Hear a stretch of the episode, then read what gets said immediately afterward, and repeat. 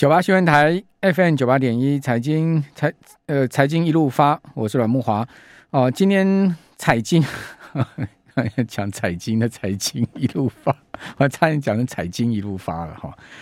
哦，华新丽华今天的新闻很大哈，这个旗下面板厂彩晶啊，六一六彩晶说呢，要暂缓原规划一百七十亿的新厂投资哦。哦，这个开出资本支出停止的第一枪了哈。呃，下调今年的资本支出，好，这个成为面板报价不振下哈第一家暂缓新厂扩张，而且有意缩减资本支出的面板厂。原本彩晶董事会规划说在南科要扩厂三万片的 TFT LCD 的产能，好，现在已经确定要暂缓。那彩晶大家都知道，华新丽华集团很厉害的哈，他们到底是看到什么样的这个景气讯号，好，这样做了这么大的决策的变动哈？那这等一下我们来请教。曾庆荣哈，另外，呃，在国际消息的部分呢，这个摩根斯丹利就大摩说呢，美国企业库存过剩，哦，手上存货呢，至少啊是一九九七年亚洲金融风暴以来的新高啊。他说这是一大风险，可能会拖累股价。哦，大摩估计美国业者持有的趸售商品、耐久材、服饰总额逼近八千亿美金啊，这个高于预期前的七千亿，而且创新至少一九九七年的新高。商店库存也年增十五趴，这升幅也是数十年之最哈。那举例说呢，他给好目标商场就是最佳实力哈。那他给的库存大增，所以定价能力减弱，好利润低于预期啊。好，他给最近一季的库存飙升了四十三点一趴，但销售只有增加四趴。哦，那他的营业利益率哈已经呃是五掉到五点三趴，好低于市场估计的八点一趴。此外呢。也说半导体产业可能会在今年下半年或明年初啊爆发激烈的库存修正。哦，这是 Jeffrey Group 出具的报告说，个人电脑 PC 放缓销售之际，库存持续增加。Dell PC、Dell HP、宏基、华硕、联想平均库存水位，去年十二月呢是五十二点七天，今年三月已经升到六十二点一天了，估计第四季会升到七十天之上。二零一六年 PC 市场衰退前的库存水位也曾经飙升啊。所以是不是代表说，呃，这次的 PC 要出现严重的衰退呢？哈，对于对于这个库存非常了解的孙庆荣总监啊，在我们的线上哈，我们今天用视讯连线的方法来，呃，请教《投资家日报》孙庆荣，庆荣你好，呃，木华哥好，各位听众大家好。好，那手机我们已经看到第一季出货量全球已经减了十一趴了嘛？对。然后 PC 又出现了库存明显天数上升的情况。再加上今天财经也宣布了暂停资本支出，这是不是都告诉我们景气有大变化呢？呃，当然，首先就手机的部分，其实因为最主要是来自于中国的这个智慧型手机大厂，其实在今年，其实在最最近过去这段时间，其实是大幅的下修今年的一个销售的一个目标。呃，各大品牌加起来销售的。下降的幅度是高达一亿台哦，所以自然而然智慧型手机下降是一个蛮明确的一个趋势。那另外彩晶它之所以会这个呃对于这个资本支出踩刹车，当然最大的应用其实是在在于彩晶它的主要的产品的应用是在于平板电脑。那目前全球的平板电脑一年的市场的需求大概是两亿台，但是在未来这几年应该要先消化库存。未来这几年应该会开始逐步的往下降，最主要的关键就是这一次的疫情造成了这个宅经济的大幅的上升，当然就让整个消费者其实是提前换机的需求，所以当大家都有一台笔电，应该有一台呃平板的时候，我记得很 印象很深刻。我昨天啊，其实呃昨天晚上，哎，昨天的时候在假日的时候，我把我的那个平板电脑拿出来啊，嗯，然后这一台平板电脑是 iPad 的。这是我大概是八年前买的 iPad 哦，嗯哼，竟然还可以用，哇，吓了我一跳，对啊，竟然还可以用平板电脑，哇，那、哦、那那基本上那当然是呃呃，大家对于其实新应该说新的产，应该说大家已经购买了，那当然接下来其实在购买的这个需求就会大幅的降低嘛，所以我觉得在去年以前啊，其实会有所谓的。呃，这个所谓的疫情的受惠股，这个疫情的红利，因为全球的很多的人都宅在家里，必须得宅在家里工作，宅在家里消费，宅在家里娱乐，所以自然而然会带动一些三 C 电子产品的需求的上升。但是大家都已经把这个需求提早在这一两年的这个疫情的期间购买了，所以应该接下来当疫情缓和之后。那这个换机的需求自然就会大幅的下降。那当然我们看到彩晶开出第一枪，当然也是看到平板电脑，他们今年的预估啦，其实是呃全呃今年的平板电脑的需求应该会出现大概五 percent 左右的衰退。嗯，那实际的状况应该会更更严峻，不然不会把这个资本支出的这个脚步给停下来。那当然不管怎么样，其实它都代表了现在目前的 3C 电子产品在。接下来确实是要面临蛮大的库存的一个调整的压力，然后等待消费者也愿意开始再重新购买这些三星电子产品的一个状况。好，那那你觉得从手机到笔电，因为笔电也都下修嘛，对不对？那手机到笔电，再再再到呃面板哈，这其实都有相关联因素。他们只是呃这个科技业现在目前库存上升了哈的。的一个局部现象，还是说它会将来会一直延伸到这个半导体的最上游呢？呃，最上当然会啊，因为其实呃，所有的电子产品它都是上中下游嘛，但下游是最早反应的。就像彩晶，它最大的客户是 Amazon 跟三星，那当然它会踩这个资本支出这个刹车，就代表了应该是 Amazon 的平板电脑。三星的平板电脑，他们的市场的需求其实是看到了一个蛮明显的一个呃走跌的一个状况。那当然，终端的产品、终端的客户反应销售不好，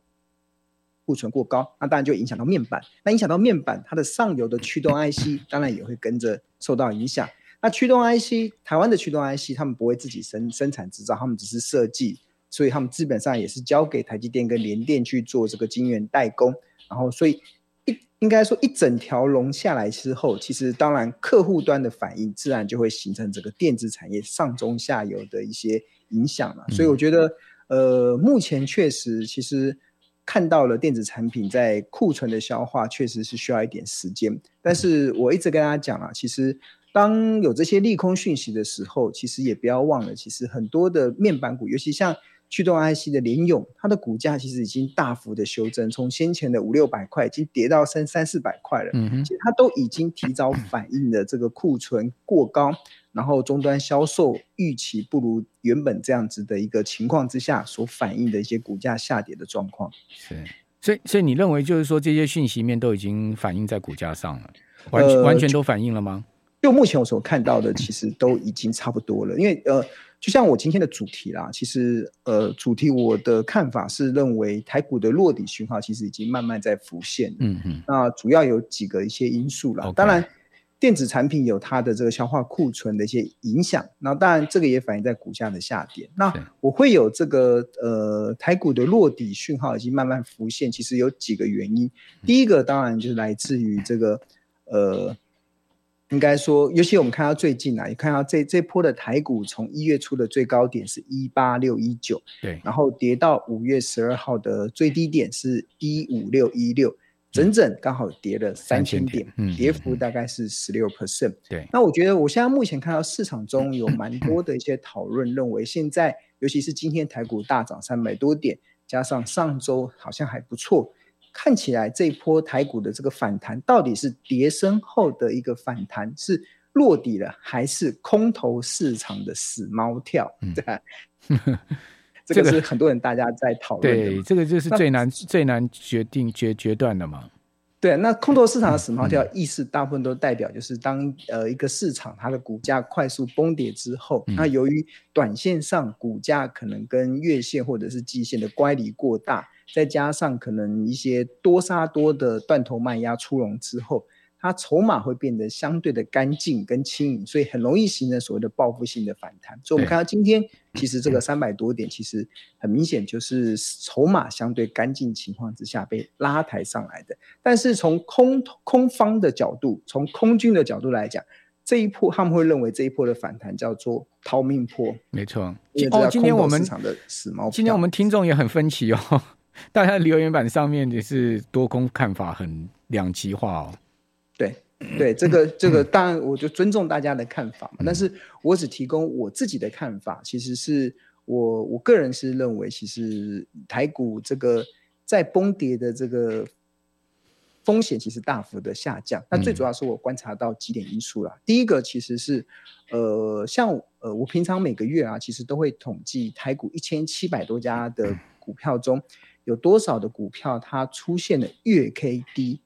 在二十五下低档黄金交叉。是，大家知道，其实月 K D 其实是用过去的九个月的最高价跟最低价所形成的一种技术指标。嗯，那通常月 K D 会在低档。就代表了股价已经跌了一大段。对，那如果它能够出现低档的黄金交叉，嗯、通常就代表股价不再破底了，嗯、已经甚至还开始想要企图筑底。那其实我在统计这几个月的这个台股一千七百多档的标的中，月 K D 在二十五下出现黄金交叉的标的啊，嗯、其实排除了 K Y 股票，排除了 D R，、嗯、排除了债券型 E T F，排全了。排除了杠杆型 ETF，排除了呃券商发行的 ETN 之后，嗯、其实二月份我在统计这份资料的时候，台股一共四十一档标的出现了月 K D 在二十五下黄金交叉。对，但是到了三月底的时候，增加了黄金交叉的股票上升到五十四档。OK，四月底的时候再上升到六十六档。是，然后五月到上个礼拜五啊，上礼拜五的时候。已经有六十档的标的出现了月 K D 在二十五以下黄金交叉的转折。那到到底是哪一些个股哈比较知名的？等一下我们请青龙告诉我们一些哈。我知道有，我知道红海、臻鼎都是嘛。哦，我有我有去看，因为最近这两档股票算蛮强，有有吸引到我的眼睛了。庆荣，你家是有人在炒菜吗？为什么一直在听到 K K 扣扣的声音？呃，应该是外面的雨滴声吧、啊啊。所以现在在下雨了。对、啊，我们还有威尔森还去露营嘞。希望希望你那边没有下雨。好，我们这边休息一下，等一下回到节目现场。九八新闻台 FM 九八点一财经一路发，对 刚才真的是差点念成财经一路发，然 后被我们听众听出来哈。好，那继续请教头家日报声音总监啊，我们用视讯连线的方式啊，这个我们用连线，大家上 YT 也可以看到我们的连线画面哈，请教。呃，总监就是说呢，您刚刚讲说已经有六十几家月 K D 交叉了嘛？嗯、哦，那大概大概有哪一些比较知名的上市柜公司呢？知名的、哦，如果以最近的股价表现的话，股价表现来看的话，像二四七四的可成，嗯、这个是做金属机壳的，这一波它从二零一七年的高点从三百八十几块下坠到、嗯、呃先前的最低点一百四十几块，那今年的五月份应该会出现第一次。在二十以下黄金交叉的一个转折变化，这似乎可以看出这家公司好像要企图已经告别了先前的趋势走空的状况，开始打底。那另外还包含了，比如说像轮胎的轮胎的振兴，嗯，其实它最近也出现了月 K D 在二十五以下黄金交叉的一个转折变化。那另外还有这个花仙子，这个花仙子，这个呃曾经红极一时。拿那个什么呃，那个叫我家拖地要用的那个，嗯、那叫什么什么拖把？那个好神拖，好神拖的这的的的，的母公司对啊，它最近也出现了月 K D 在低档的黄金交叉。嗯哼那其实还蛮多的，像这个做、嗯、呃，像那个 N B 的轴承的，像不管是星河或者是像新日新，他、嗯、们其实也都出现了月 K D 在低档的黄金交叉。那所以其实我最近在观察，其实 呃，就五月五月底啊，到目前为止，呃，五月就是到五月三十，明天还有一天嘛，所以可能还要再观，但但应该变化不会太大。那基本上其实有越来越多的股票都开始出现了这个月 K D 在低档黄金交叉的一个转折变化的时候，就代表台股的结构啊，其实正在。转强中，对，在这个转强的过程中，其实有越来越多的股票结构 中期的趋势即将由空翻多，那就代表盘势其实是没有这么悲观的一个状况。是，所以这是第一个，其实我认为其实是呃台股其实没有这么悲观以对的一个主要的原因。那第二个啊，其实是来自于，其实我发现还蛮多的股票，而且是指标性的股票啊，他们已经领先大盘开始率先反弹。那举例来说，刚才慕驊哥有提到二三一七的红海嘛？对。那红海其实今年以来的股价虽然从最高点的一百一十一元掉到四月二十七号的波段的最低点九十九点七元，嗯，但是从四月二十七号开始，它就开始出现了一波的反弹的走势。是。那当然，今天的股价走势更已经来到了今年以来的新高，所以鸿海股价落底的时间其实是四月二十七号，跟海股这一波落到一万六千六百点，当时的五月十二号来看的话，其实。红海的股价是明显的先率先落底，而且是开始率先反弹。四月大盘是大概两个多礼拜。四月二十七号那天，很多重量级股票落底哦，联发科也是那一天哦。对，星星也是那一天哦。嗯，哦，都是那一天哦，都是在四月二十七号见到、哦。所以还蛮多的股票都是在四月二十七号时候落地的。所以其实 当然，台积电还没有落，台台积电会不会落地，大家见仁见智。但是很明显的看到，有人问你台积电呢、啊，怎么看呢、啊？台积电怎么看了、啊？我们可能要再花一点时间来跟大家来分享。但是先不谈台积电怎么看，但是台积电我的看法是，其实目前的价格都是非常甜蜜的价格的，所以大家不用太过担忧台积电的一个状况。它呃很快就会追随红海的脚步，跟走入那个反弹的走势。那当然这是第二点嘛。其实有很多的股票，就刚才讲联发科，其实也率先落地了。红海股价其实它不止率先落地，甚至还率先反弹。所以在这样的情况之下，其实而且都是重量级的全值股出现了这样子的走势的时候，其实不叫不像是。一个很空的市场，一个很空的市场，其实比较难看到这样的状况。嗯、所以第一点是月 K D 出现低档黄金交叉的股票越来越多。是。第二点就是，呃，重量级的一些权值股领先大盘开始落底，甚至开始率先反弹的股票家数越来越多。所以我觉得这两个都有利于接下来台股的一个多头行情。这当然讲的是大盘方向了哈。那个股这个月 K D 在。呃，低档黄金交叉向上哈，不代表它的趋势一定会中长期走多嘛。我我举，比如我举一个例子，大立光，好，大家去把大立光的月线调出来看，你会看到啊，它在那个二零二一年的一月，它也曾经出现过月 K D 在十五啊，哦，K 值在十五，D 值在十九的这个黄金交叉，哦，当时大立光的股价呢在三三千三百多块啊，哦，可是它后来一路跌到今年。这腰斩到一千五，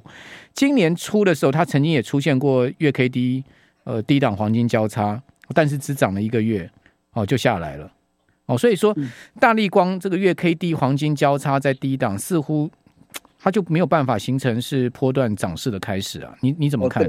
呃呃，应该说用月 K D 来判断，就是它在低档出现黄金交叉是不是底部啊？其实我。之前有做过大数据的统计，就是不考虑产业面的因素，不考虑公司单一个别的因素的情况之下，大概平均的胜率大概会来到七十 percent，就是大概十档股票里面大概有七档股票有机会开始触底反弹。当然也是就大数据的结果中，应该还是有三成会因为产业的因素可能持续的向下破底，所以我觉得这个就是几率的一些问题嘛。但是。我要跟大家报告的，就是当月 K D 出现低档黄金交叉的加速啊，从三十几档上升到四十几档，又上升到五月呃四月底的六十几档，甚至五月底还是维持在六十档以上的一个水准来看的话，确实是可以感受到台股越来越多的股票已经开始不再破底，甚至已经开始打底，甚至有些股票已经开始率先的走出一波的行情。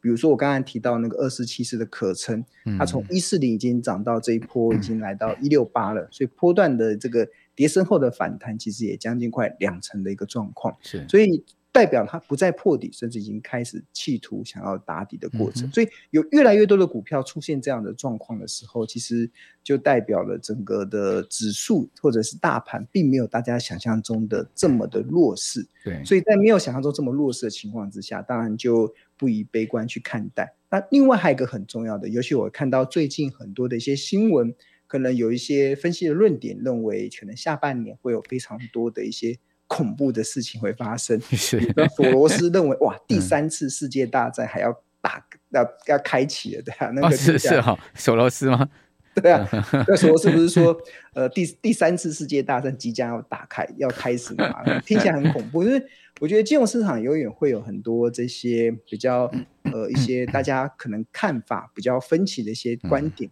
那还有最近会影响股市的一些波动啊，其实很重要是联总会的一个升息跟缩表嘛。那这个会影响股市的多头的一个行情。那我给大家一个观念啊，其实你要把联总会啊想做是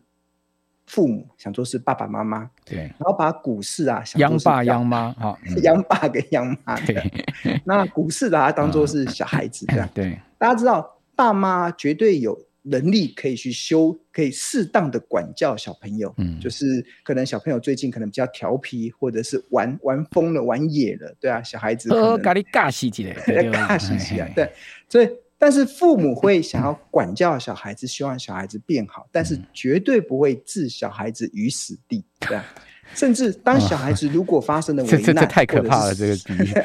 或者是生病的时候，我相信天下没有一个父母。还会想要死，还会想要管教小孩，他应该会用尽一切的方法跟心力去救小孩子脱离危难。哦。你这个话题最近很敏感哦，小心哦，小心。小心我觉得最近讲这个应该大家很有小心法办感觉，对啊，对啊。所以，嗯，我要跟大家讲，其实我们有这个央爸跟央妈，对啊。其实股市的波动啊，它如果真的发生了危难的时候，其实。这个联准会它绝对有暴力救市的本钱。比如说，两千零八年那时候，全球陷入金融海啸的时候，几乎股市几乎快灭顶了。但是联总会推出 QE one、QE two、QE 三，暴力救市，马上把全球的股市拉回多头的轨迹。然后到了二零一五年，大家可能看到全球的多头的 party 开了很久了，所以联总会开始缩表。开始降低负资产负债表，开始把资产负债表从四点五兆美金慢慢降到三点八兆美金。那过程中虽然会造成股市被适当的修理跟管教，是，但基本上还是建立在多头的行情上。了解。到了二零二零年的三月份，全球股市因为新冠疫情大爆发，出现吓破胆的这样跌势的时候，联总会再一次的暴力救市。推出 QE 无上限的政策，硬是把全球股市拉回多头的轨迹上。